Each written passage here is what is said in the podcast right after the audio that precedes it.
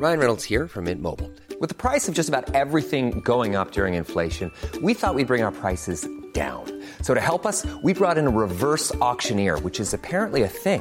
Mint Mobile unlimited premium wireless. Ready to get 30, 30, bit to get 30, bit to get 20, 20, 20, bit to get 20, 20, bit to get 15, 15, 15, 15 just 15 bucks a month. So, Give it a try at mintmobile.com slash switch. $45 upfront for three months plus taxes and fees. Promo for new customers for limited time. Unlimited more than 40 gigabytes per month. Slows. Full terms at mintmobile.com. Hey, it's Ryan Reynolds, and I'm here with Keith, co-star of my upcoming film, If, only in theaters May 17th. Do you want to tell people the big news? All right, I'll do it. Sign up now and you'll get unlimited for $15 a month in six months of Paramount Plus Essential Plan on us. Mintmobile.com slash switch. Upfront payment of $45 equivalent to $15 per month. Unlimited over 40 gigabytes per month. Face lower speeds. Videos at 480p. Active Mint customers by 531.24 get six months of Paramount Plus Essential Plan. Auto renews after six months. Offer ends May 31st, 2024. Separate Paramount Plus registration required. Terms and conditions apply if rated PG. Borja, ¿cómo estás? Muy bien, muy bien, gracias. Todo bien, nos fue bien en el piloto. Llegamos primer lugar, lo cual no se esperaba menos. Oye, este proyecto es totalmente independiente, es algo que hacemos por con buenas ganas. Sin embargo, arrancamos el proyecto con mucho apoyo y quisiera antes de arrancar este episodio darle gracias a algunas personas que fueron muy involucrados en, en hacer este piloto. Obviamente a Ingrid y Ale por opiniones y porras. Mario de Arte de Tobogán por, pues, por tanto por apoyo con arte, ideas, como dirigir toda, toda esa sesión de foto que tuvimos en el estudio de Jacobo. Y muchas gracias también a Adrián por, por tomar las fotos. Flippy que nos regaló y compuso la música, para, para este podcast. Por cierto, chequen su nuevo EP, Un Tercio, que ya está en iTunes. Y también a Chayo de Microcódigo y del colectivo Apify que nos armó todo el sitio y conexión con iTunes. Chequen también su banda Niña. Y por supuesto a todos ustedes por estar escuchando y hacernos llegar sus comentarios. Tenemos un mail donde nos pueden enviar comentarios que es podcast arroba dosnombrescomunes.com. Y sigan usando el hashtag dos nombres comunes también para comentar sobre, sobre este podcast en redes.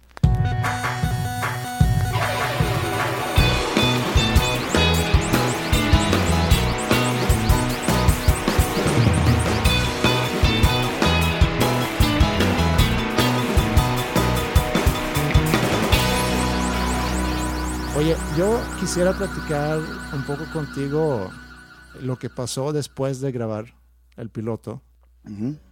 Quiero hacer un experimento para desarrollar un poco nuestra relación, pero también estoy consciente que este mismo experimento puede golpear un poco la relación. Pero lo quiero hacer como, como en un proceso de conocernos un poco mejor, porque estamos arrancando este proyecto, como decíamos en el episodio pasado, sin realmente conocernos mucho. Y cuando estás en un proceso de conocer a una persona nueva, pues te estás fijando en ciertas cosas y, y estás como que tomando la temperatura de las aguas un poco antes de actuar. Y entonces quisiera yo rebotar algunas cosas contigo. En- es básicamente mi percepción que he tenido sobre ti Ok. hasta ahorita. Y luego ya tú puedes hacer lo mismo. A mí se me dificulta no juzgar, sino...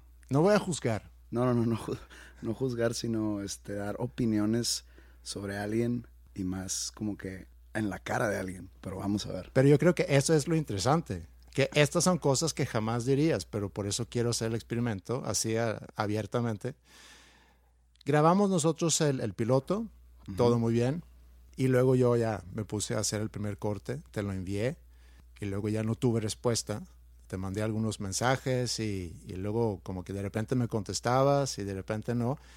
Y me sentí un poco como en la situación cuando, eh, cuando has salido con alguien y no sabes si mandarle un mensaje, si llamar, porque no quieres parecer demasiado Intenso. intenso. No, no, no, no fue el caso, pero Yo tiendo a ser muy rápido en mandar mails y mensajes y, y también mando ma- mails largos y mensajes largos y estoy ansioso por recibir una respuesta y cuando no lo tengo me pongo un poco frustrado. Yo sé que yo puedo ser percibido como intenso y a la vez me frustra cuando yo te mando un mensaje y luego no me contestas o te mando unas preguntas y me contestas una y luego me quedo pensando, bueno, ¿y las otras preguntas que Fíjate que varias gente me dice no exactamente lo mismo, pero por ejemplo, te tardas mucho en contestar. o me, me ignoraste por completo, me tiraste la palomita, doble palomita azul, nomás me contestas una pregunta y te hice cuatro. En ese caso es de que mándame una pregunta, te contesto, mándame otra, te contesto, luego yo tiro una pregunta me contestas. De repente el WhatsApp se, se medio conflictúa a sí mismo y te manda primero el tercer mensaje y luego el primero y luego el cuarto, entonces como que está medio confuso ahí. Lo que pasa mucho, y lo hago sin querer, es que no sé si todos los WhatsApp sean iguales, pero de repente el orden de los mensajes, por ejemplo, puedo estar hablando contigo y estoy hablando en unos grupos y tu mensaje se va hasta abajo y se esconde mero abajo y arriba quedan nada más los grupos y pasan tres horas. yo, ah, cabrón, no le he contestado a Andreas. Eso me pasa mucho. Pero no, nunca te percibí intenso. Muy bien, pues nada más quería poner eso sobre la mesa para... Creo que es algo que a mucha gente le puede pasar y sobre todo cuando estás iniciando una relación, sea entre amigos, sea de trabajo y sobre todo porque es en este caso un proyecto que me emociona mucho y hay como un interés por medio y ahí es donde te vuelves a lo mejor más intenso para, para poder ir avanzando. Las personas funcionan diferente en cuanto a los mensajes instantáneos de texto, ¿no? De repente estás hablando con alguien al cual no conoces mucho y tú estás acostumbrado a ser muy expresivo en textos, poniendo signos de admiración y repitiendo mucho la última letra para que sea así medio que estoy emocionado y de repente a mí me ha tocado que, no sé, alguien que me hace un favor y tiendo a ser muy, muy festivo. Muchas gracias, este, hiciste una super chamba, aprecio mucho lo que hiciste, bla, bla, bla, signos de admiración y me contestan de que con thumbs up. De que, entonces digo, este güey es muy mamón o es cero expresivo. Entonces siempre me voy por lo que a mí me conviene, que es que no es expresivo. Sí, eso fue un poco lo que pasó conmigo. Te mandé un mensaje muy largo y respondiste con algo muy breve y, muy, y muy eficiente. Pero está, no, está bien. Yo creo que habla un poco sobre las diferencias de dos personas. Me lleva a otro tema también porque ahorita he tenido la oportunidad de, de conocer un poco tu mundo en tus redes sociales. Y es impresionante la actividad que ha tenido en estos últimos días a raíz del piloto. ¿Tú nunca le contestas a gente que te escribe en redes sociales? Es un poco difícil porque si le contestas a una persona, le tendrás que contestar a todas. Porque si no, empiezan de que por qué a él sí, a mí no yo tenía como que una dinámica que le titulé un hashtag que era Pregúntale a Jos. Y lo hacía poner tú que una vez al mes. Recibía mil preguntas. Y de esas mil, no sé, 900 estaban muy tontas. De repente agarraba las tontas y contestaba de una manera chusca.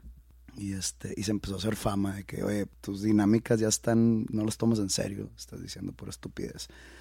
Y bueno, y una vez traté de hacer uno y resulta que mi aplicación se, ya eran tantas las preguntas que llegaban que mi, aplicación se congelaba. Entonces, para contestar un tweet me tardaba cinco minutos en un tweet porque tecleaba y se quedaba como que a la mitad. Y dije, bueno, voy a usar la computadora.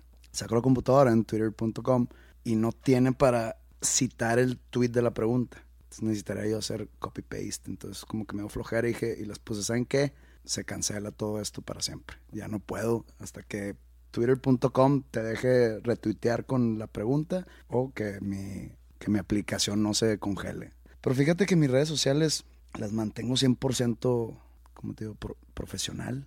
O sea, no, no hablo de mi vida privada, no posteo fotos de con mis amigos. Salvo las fotos en el baño. Bueno, las fotos en el baño como que se está convirtiendo en, en algo. Pero ni con los amigos, ni con la novia, ni con mis papás, ni con mis hermanos, ni familias, ni... Porque me ha tocado que, no sé, tagueo a alguien en un tweet y ese alguien, todas las personas van y empiezan a seguir a ese alguien. Entonces ese alguien viene y se queja conmigo. Entonces ahí se, torna un poco conflictivo el asunto.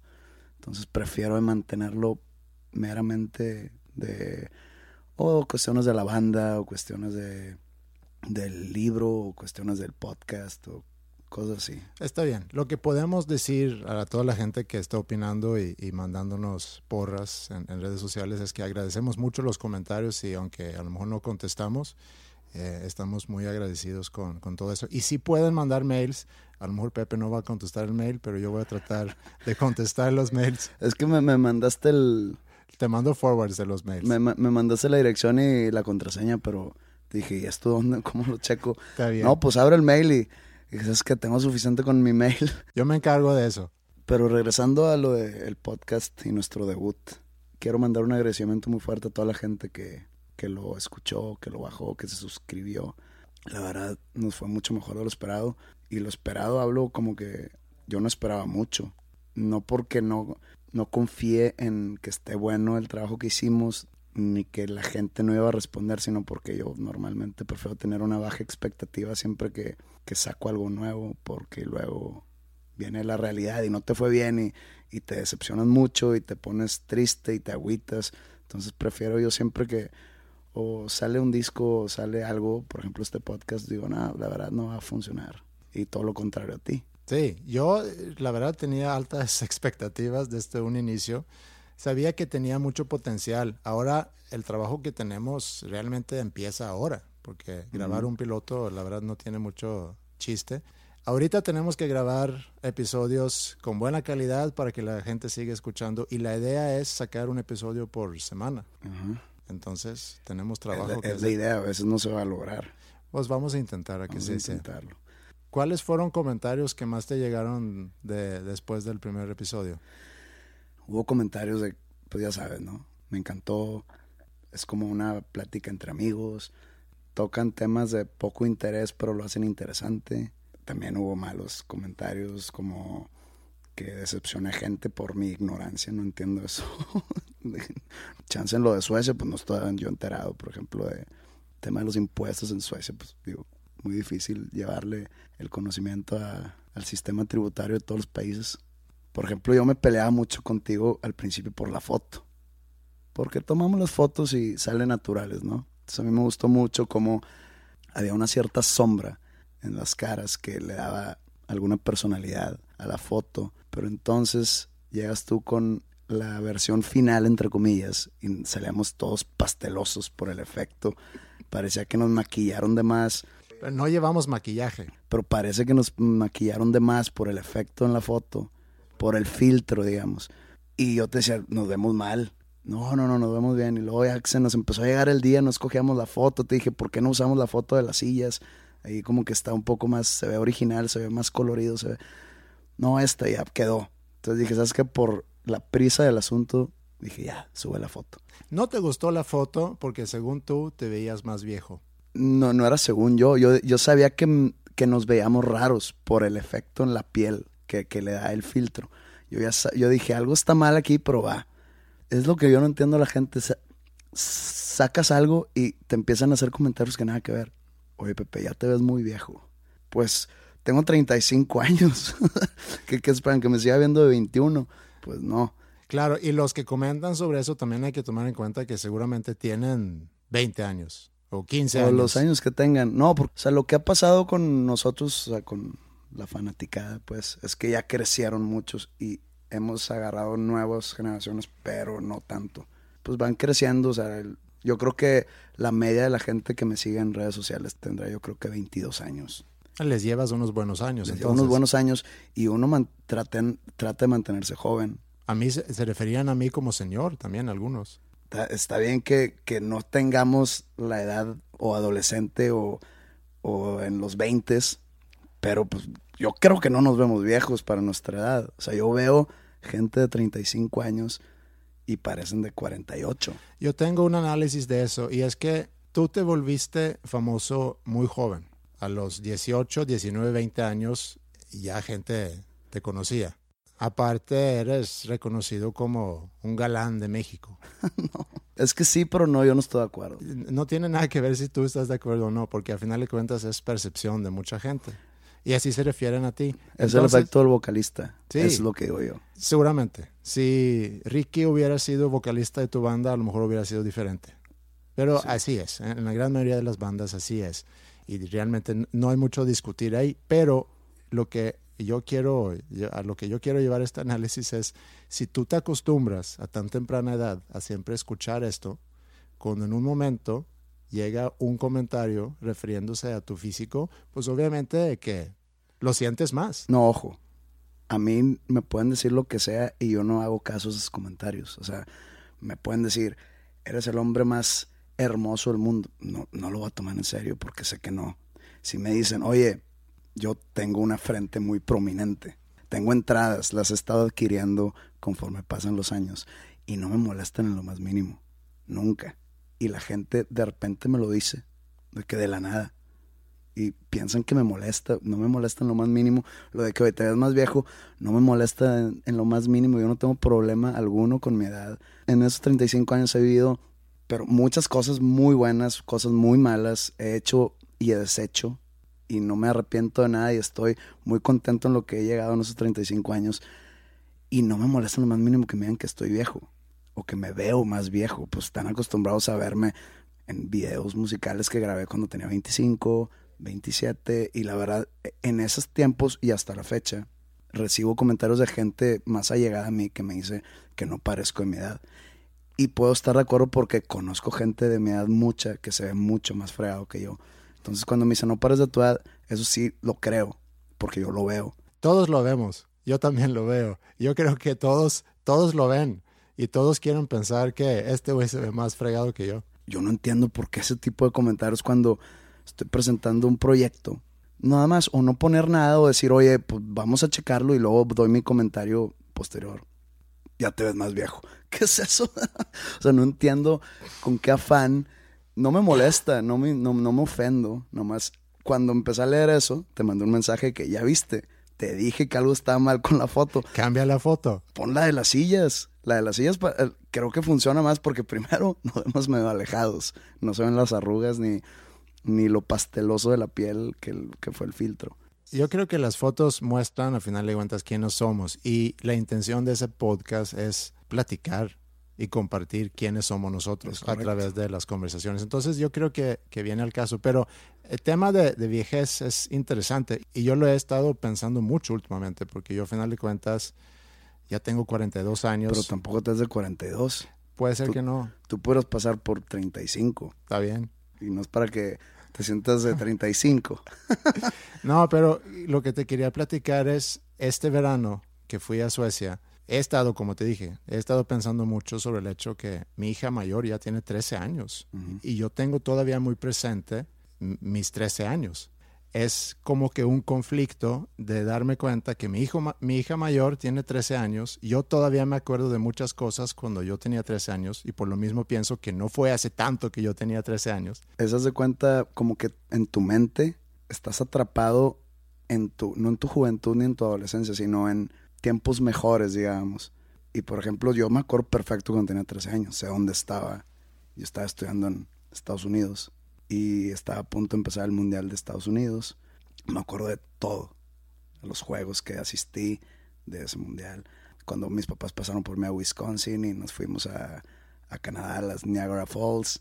Y me acuerdo todo lo que estaba sucediendo en mi vida perfectamente.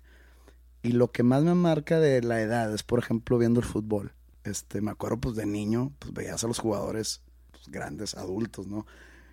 Y ahorita tú los ves y, y, se ven viejos y tú piensas que son señores. Yo soy más grande que todos sí, ahorita. Claro. Que todos los que están jugando. Igual me pasa cuando estoy viendo una película o una serie y digo que, ah, sí, mira, empezó a platicar sobre tal. Y digo, por ejemplo, el señor este, bueno, el señor este tiene 29. Entonces, como que sí te quedas tú en una imagen mental tuya, como si estuvieras en tus mejores años, a tus 25, a tus 23. Y piensas tú que todavía estás morrillo o chico, pues, pues no. Claro, y lo que yo quería hacer, casi todos los años vamos a Suecia a visitar a la familia, que tengo toda mi familia ahí. Y nos quedamos en casa de mi mamá y ahí crecí yo, hasta los 25 años cuando yo me mudé a México.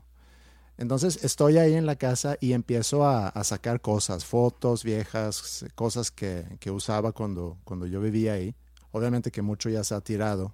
Por ejemplo, encontré unos trofeos que me había ganado cuando jugaba hockey y, esos trofeos yo los tenía en un, como que en una repisa en mi cuarto, ahí los acomodaba todos y los limpiaba y me emocionaba mucho de verlos todos los días.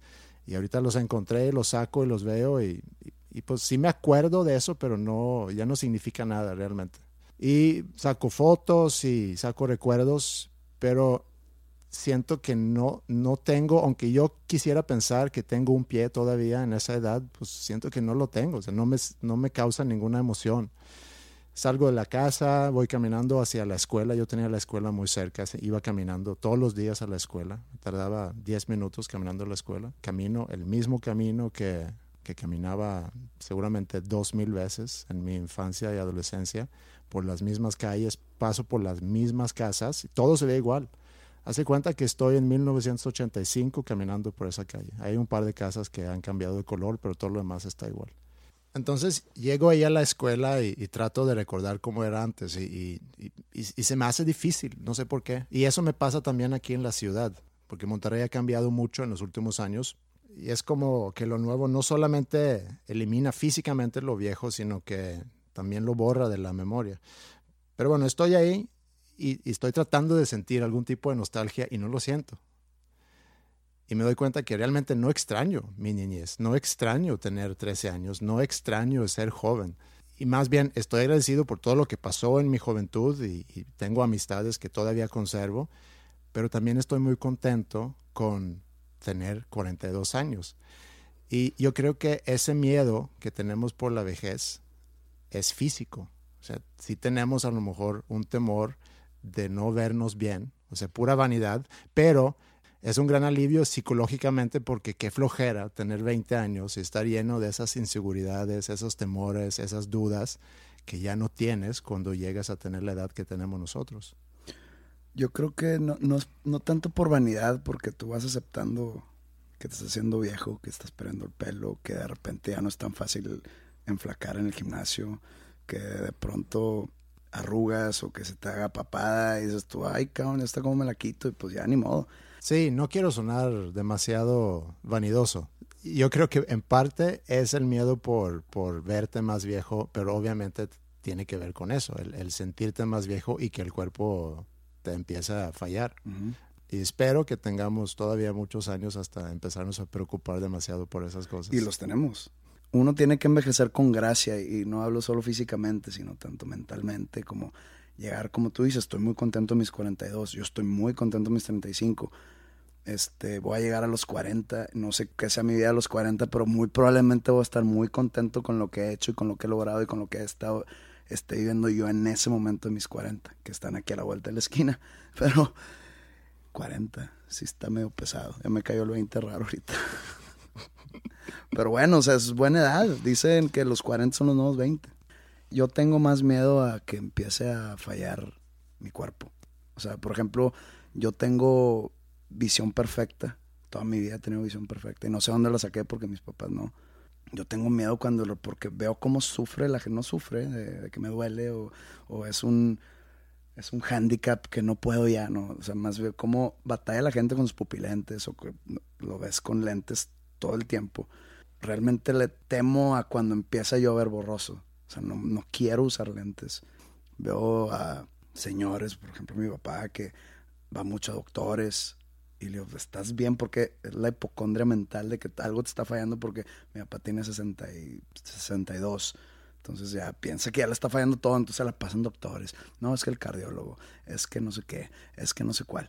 Y digo, no puede ser, no, no, no te falla nada pero es el miedo de que mi papá ya se siente viejo él, aunque se podría decir que ya es un señor de edad, no se ve así y no está así, nomás que ya es su mente jugándole juegos y es la hipocondria. Pues por ejemplo yo, que tuve que ir al urólogo el otro día a hacer un chequeo anual, pues eso también te va a tocar a los 40 años. Siempre que me dicen de que a los 40 años tienes que llegar a checarte el examen de la próstata y no sé qué, y digo, no, a esa área no se va a acercar nadie. nadie me va a meter nada ahí. Eso es un examen médico. Yo sé, yo sé que, no hay, que, no hay, que no hay nada de, del otro de por medio. Pero sabes que creo que eso es muy cultural. Creo que eso tiene mucho que ver con la cultura aquí en México. Porque aquí tienes el, machismo, se hacen muchas bromas de, homosexuales, y entonces hay una connotación de que si hay un médico que te va a tocar partes que tiene que ver con eso, tú llegas a tener dudas de que, porque yo he escuchado eso y eso es en las bromas cuando se habla sobre Pero eso. eso no es urólogo, ¿no? Eso es un proctólogo. Los dos entran por el mismo lugar. ¿Qué tiene que haber pasado en tu vida para que tomas la decisión de voy a ver penes toda mi vida. Los voy a tratar, los voy a agarrar. Pero al final de cuentas deberíamos ser agradecidos que haya alguien que, alguien esté ahí. dispuesto a hacer Sí. eso. Pero eh, volviendo a lo, lo del tema cultural, porque el chiste que, que- que se escucha de repente, oye, es que voy a ir con el urologo, oye, ni modo que te vaya a gustar. Es que no va por ahí mi comentario. No, yo va- no digo que es, eh, que tu comentario va por ahí, pero digo que es un aspecto cultural aquí donde no se logra ver más allá de, del examen médico que a final de cuentas es. Piensa en todas las mujeres que tienen que ir con el ginecólogo, y hacer también sus exámenes. Y lo que quiero nada más comentar, porque creo que este tema puede ser bastante aburrido para mucha gente, eh, sobre todo toda la gente joven que a lo mejor no tiene ni idea de qué estamos platicando. Hay una connotación aquí en este país y yo creo que en muchos otros países, cuando se tocan esos temas, muchos hombres brincan y sienten un miedo y sienten una inseguridad. No es, inseguridad, no tiene nada que ver con lo homosexual o de que, ah, es que luego si me gusta, que si me gusta, pues deja irme a un antro gay a ver qué me agarro. No va por ahí. Es más como que es una zona incómoda donde no quiero que nadie esté cerca. Es que bueno, ya me hiciste sentir mal. Voy a checarme a los 40 y que me metan cosas por mi posterior. Pues para que puedas vivir plenamente. Y si me gusta, ser tu culpa.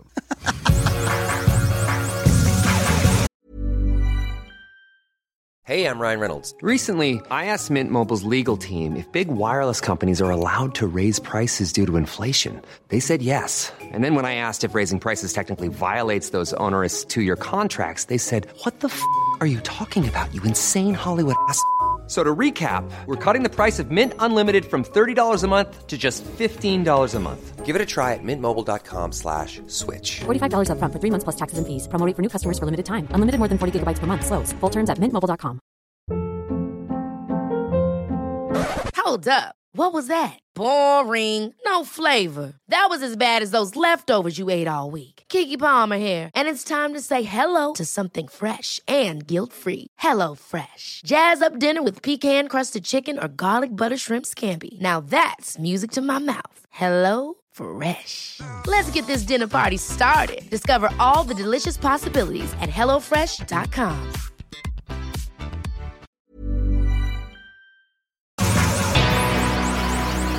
Ya hablando de edad avanzada, en- entre comillas, eh, hablando de nosotros. O sea, por ejemplo, tengo amigos de mi edad que tienen cuatro hijos y el grande tiene diez.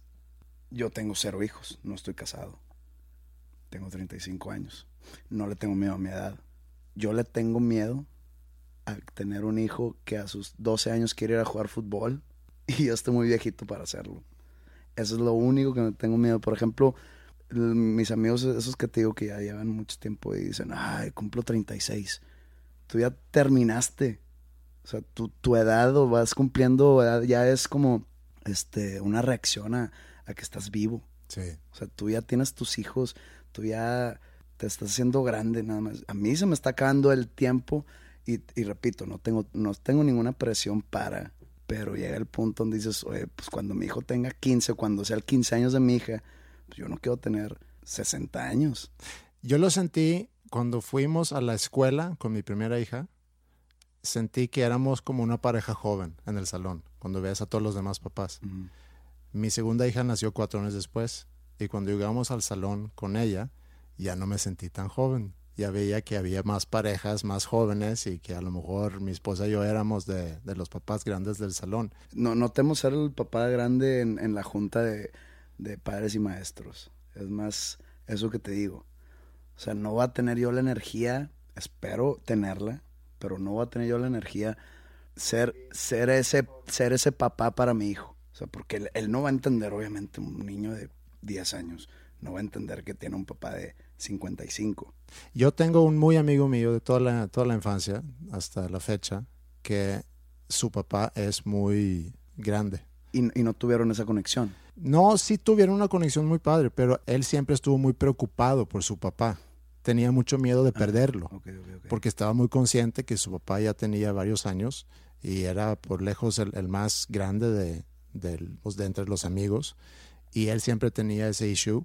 Su papá sigue en vida. Pero yo me acuerdo de él, de, de chico, siempre tenía ese miedo. También yo tengo otra, otros conocidos que igual que tienen el papá grande y están tan emocionalmente distantes, su papá y él, por lo mismo de la edad, Mm.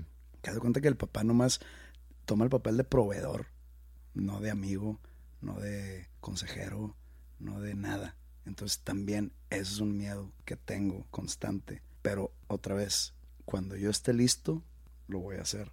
Si ahorita digo, ¿sabes qué? 35, yo probablemente en mi mente me sienta de 26. No hay un reloj biológico, afortunadamente, como las mujeres, que me esté persiguiendo. Pero lo único que me preocupa es eso, lo cual tú no lo tienes. Tu hija tiene 13 años y la otra 9, si no Sí. tengo 9. Tienes 42, estás en edad perfecta de disfrutar a, tus- a tus hijas y que tus hijas te disfruten a ti. Entonces, mi consejo para ti sería que ya no le temas a cumplir años. Al rato vas a tener 50 y vas a ser la persona más plena del mundo, que viviste todo lo de tus hijas, toda su vida, tus hijas te han disfrutado al 100, has estado ahí con ellas y para ellas. Yo no puedo llegar a ese punto porque no voy a tener 42 con una hija de 13, pero eso es lo que me mantiene un poco intranquilo, el no poder ser ese papá para mis eventuales hijos. Es muy bonito lo que acabas de decir. Se te hicieron los ojos llorosos y todo.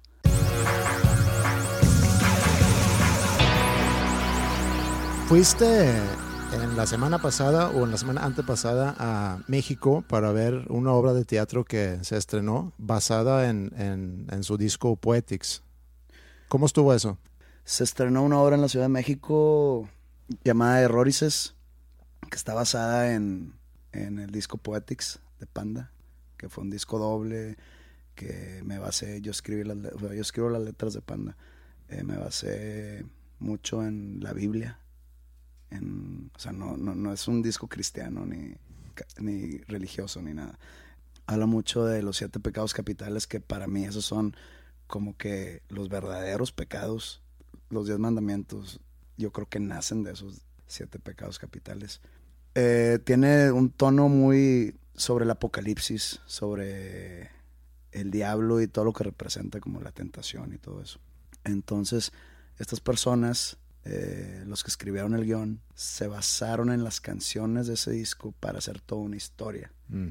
El disco lo traté de escribir de un punto de vista muy aterrizado. No lo puse ni muy rebuscado, ni muy fumado, ni muy cósmico, ni muy así.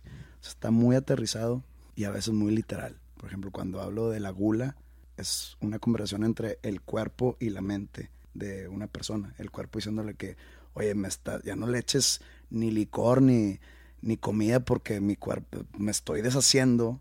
Y, y la mente le dice que, pues, digo, a mí me gusta todo esto. Entonces es una pelea, ¿no? Entonces es, es así de literal. Entonces crearon toda una historia alrededor de, esos personajes y de estas canciones que pues la verdad lle- llevaba como cinco años planeando. Eh, yo no, estas personas que me contactaban y me preguntaban y me agarraron de consultor, por ejemplo, de- del guion. Y desaparecieron por mucho tiempo y dije, no, pues esto ya, nomás fue un proyectito ahí de la prepa o no sé. Y resulta que se agarraron un, un productor de teatro muy profesional, muy ya exitoso, de, para que esté detrás de la obra. Y resulta que él también es, no le quiero decir fan, porque ha seguido la carrera del grupo. Admirador del... Ad- admira, le, le gusta lo que hacemos, entonces sí. estaba familiarizado con todo que habíamos compuesto y grabado. Entonces le da ese, ese plus a la obra y ya se lleva a cabo y se estrenó hace la semana pasada, después de un año de planeación fuerte. Y la verdad, como hablando de las expectativas al principio de este episodio, llegué con la expectativa más baja. Me, traté de mantener al margen todo ese tiempo. Me mandaban videos de ensayos, fotos, este, me invitaban a los castings. Nada vi. De que, ah, gracias. No, no lo veía. Trataba de mantenerme al margen porque quería llegar y realmente que me sorprendiera. Y llegué con expectativa baja. Por lo mismo que digo, la verdad no va a estar bien. Las canciones me las van a echar a perder. Soy una persona muy ajena al teatro. Entonces lo poco que he visto, veo que las actuaciones son demasiado dramáticas, mucho más que cualquier película o programa de televisión. Entonces dije, la verdad me, me va a causar problema ver a gente hablándose así. ¿Sabes cómo? Entonces dije, pero pues voy a ir, voy a apoyar. Es un proyecto basado en un proyecto mío, entonces quiero que le vaya bien. Esas personas son personas profesionales, muy buenas personas, me caen muy bien, se me hacen muy finas personas. Digo, quiero que les vaya bien a todos. No tengo interés económico, no tengo interés de ningún tipo detrás. Simplemente el orgullo y el prestigio que le daría a Panda. Y sí salí sorprendido. Me sorprendió sobre todo la, actuación, o sea, mucho. La producción es una producción independiente, entonces la escenografía es como, no sé si has visto La Dama de Negro, que es un escenario vacío y usan más como props, No. cajones y cosas así, de me- unas estructuras de metal para hacerla como si fueran unos escalones o que si una mesa o que si no sé qué. Entonces, esta, esta sí es, es independiente de, de bajo presupuesto, digamos, pero va empezando. Entonces, así es el- el- la escenografía de, de, de Rorices. Y la verdad, sí, salí con un muy buen sabor de boca. Yo, sin ser crítico de teatro y sin saber un mínimo de nada, me fui muy contento. Las canciones, muy buenas versiones, cantadas muy bien. Y no le estoy dando promoción, esto- te estoy dando mi punto de vista auténtico. Y te repito, soy una persona muy alejada del teatro. Yo, esta yo creo que es la tercera obra de teatro que veo en mi vida. Ya teniendo conocimiento del mundo, ¿no? Porque antes de niño te llevaban a ver Mary Poppins o Es que Monterrey tampoco No es es, mu- no es una ciudad de teatro. mucho, mucho teatro. Sí hay, pero Fui a ver, aquí en Monterrey fui a ver La Dama de Negro y fui a ver Misery. Mm, vaya sorpresa que haya sido a ver Misery. Sí, ¿verdad? Pero pues fui a ver Misery, te digo la verdad, como que me estaba quedando dormido. Es que también eh, cada quien disfruta diferentes tipos de artes. Hay gente que le gusta más las series que las películas, hay gente que le gusta más las películas que el teatro, hay gente que le gusta más el teatro que las películas. Y para ir a ver a un teatro, no tienes que tampoco ser un experto en teatro, sino como cualquier obra de arte, si te llega y si te gusta y si te causa algún tipo de emoción, pues entonces está bien. Yo siempre he dicho que Monterrey es una ciudad que es muy bonita, tiene todo, pero le falta a veces cosas que hacer. Vas al cine, pues vas al cine siempre. Entonces, si hubiera como ese, esa oferta que tiene el DF de teatro, créeme que iría, pero aquí no quiero que suene despectivo mi comentario, pero se la pasan obras nada más de Claudio eres eso, de que dos señoras planchando, ¿no? Cosas así que es más como comedia popular, que digo, no me interesa a mí, o sea, no, no, no me llama la atención. Sé que son súper exitosas. Sí, pero a lo mejor no es tu taza de té. No, no, no es mi taza de té, exactamente. Hablando sobre mi ida al DF, llego a la- al, al teatro, Rafael Solana, Solana se llama así, y llegué antes que todo, que todos los asistentes, ¿no? Veo el teatro vacío, y era un mini teatro. O sea, dije, ¿qué es esto? Esto es. Pregunté, creo que al productor que, oye, ¿qué onda con su mini teatro? Me dijo, ¿cómo? Como que no sabía qué estaba hablando. Y yo, pues está chiquito en Monterrey. Hay uno, el Auditorio San Pedro, le caben 1500 personas. Y es que, que ¿cuánto le cabe? No, pues que 300. Y yo, ¿qué es esto? Me dice, ¿cómo? Así son todos. Y yo, ¿cómo? Me dice, así son todos los teatros aquí en la Ciudad de México. Pero el problema es, no el problema, sino la ventaja es que hay 5000 teatros, que son todos así. Y yo, ah, eso es lo que yo no sabía. Que mira, entonces hacen 15 funciones, entonces 15 por 300, entonces ya vas brincando, si te va bien, vas brincando a teatros un poquito más grandes hasta llegar al del teatro, ¿cómo se llama? El Sumaya, donde ponen al Rey León y cosas así, que creo yo que es el de más prestigio en la Ciudad de México. Yo no sabía que eran los teatros así chiquititos. Y ahí estuvimos, estaba lleno. Y estoy muy orgulloso de la obra y ojalá y les vaya muy bien y ojalá y siga y que salgan de gira y que lleven el, eh, que lleven el mensaje de Poetics a... ¿Vienen a Monterrey? Eh, hay pláticas ya. Pero por lo pronto está en el DF. En el DF está de aquí a diciembre todos los miércoles. Entonces vamos a, a anunciar que todos los miércoles pueden ir a, a el ver. Teatro Rafael Solana a las ocho y media de la noche todos los miércoles de aquí a diciembre 18 creo. Ok. Este, todos los que vivan en el DF o los que vivan en la periferia, en la periferia, láncense, está muy buena, dura poquito más de dos horas, son 24 canciones las que cantan, es un musical, es una tragedia musical, no hay final feliz ¿Dónde consiguen boletos? en Ticketmaster. Ok. La recomiendo mucho y no solo por... Y no es para fans de Panda, nada más. O sea, es una, es una historia que sí realmente está muy pesada. Eso sí, creo yo que no es para niños. Ok. Sí para personas con criterio amplio, porque si está bien gráfica, hay escenas muy fuertes, pero sí está fuerte, está muy buena. Muy, muy bien. A lo mejor es una muy buena oportunidad para poder acercar a más gente al teatro. Salió una nota posterior en el Reforma y aquí en el norte. Entonces yo llego a Monterrey el día siguiente y veo la nota. Y en la nota dice, se carcajean panda de su obra. Entonces, para empezar, el título me dicta algo así como que nos estábamos burlando de ella o que no nos gustó. Entonces dije, bueno, a ver si le entiendo diferente ya en el, leyendo la nota entera. Se la pasaron los integrantes de Panda a carcajadas entre el público. Y dije, que a ver, esta no es una obra de comedia, no me acuerdo de haberme reído más que una sola vez por una canción que tocaron que me dio risa, pero no burla, sino me dio gracia.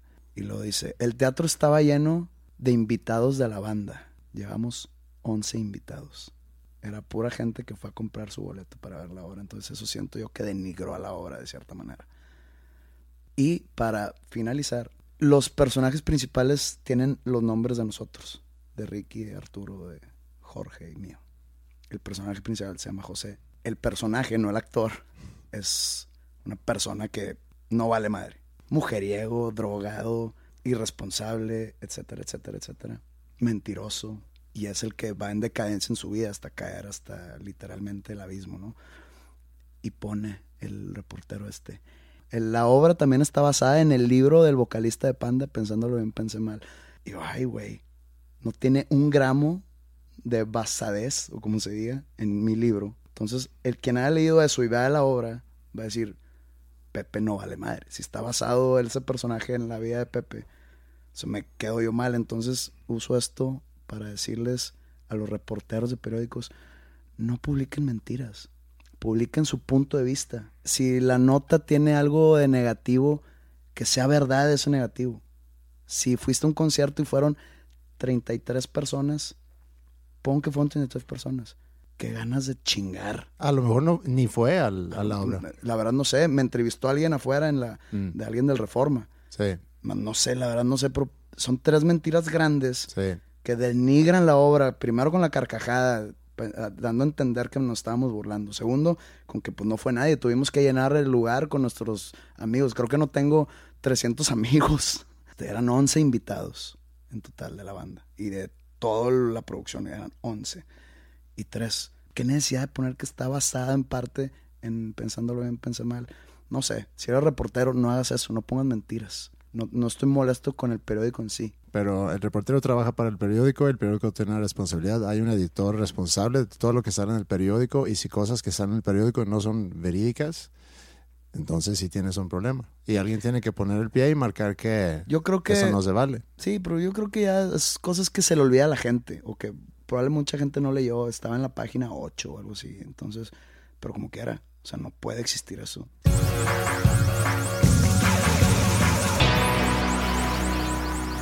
Bueno, ¿qué nos llevamos de el episodio 2? No hay que tenerle miedo a cumplir años. No, yo creo que cada cosa tiene su tiempo y en su momento su encanto para luego desaparecer. Y te deja buenos recuerdos. O sea, por ejemplo, a mí me encanta recordar cuando era niño fiesta, o aprendiendo a tocar, o jugando fútbol, o salir con mis amigos a romper ventanas. Lo más bonito es el recordar las personas que nos están escuchando que tengan edades como la nuestra, que ya, o sea, ahorita es edad para disfrutar la vida, no para andarse peleando, ni, estar tristes, ni estar deprimidos, y, o sea, disfruta, si, tienes hijos, si no tienes hijos, sácale lo mejor. Traten de vivir el ahora y preparándose para un mejor futuro. Exactamente, vivir al día. Don't wish it away, don't look at it like it's forever.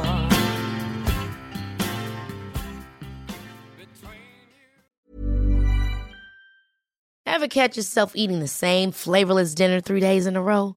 Dreaming of something better? Well, HelloFresh is your guilt-free dream come true, baby. It's me, Kiki Palmer. Let's wake up those taste buds with hot, juicy pecan crusted chicken or garlic butter shrimp scampi. Mm. Hello Fresh. Stop dreaming of all the delicious possibilities and dig in at HelloFresh.com. Let's get this dinner party started.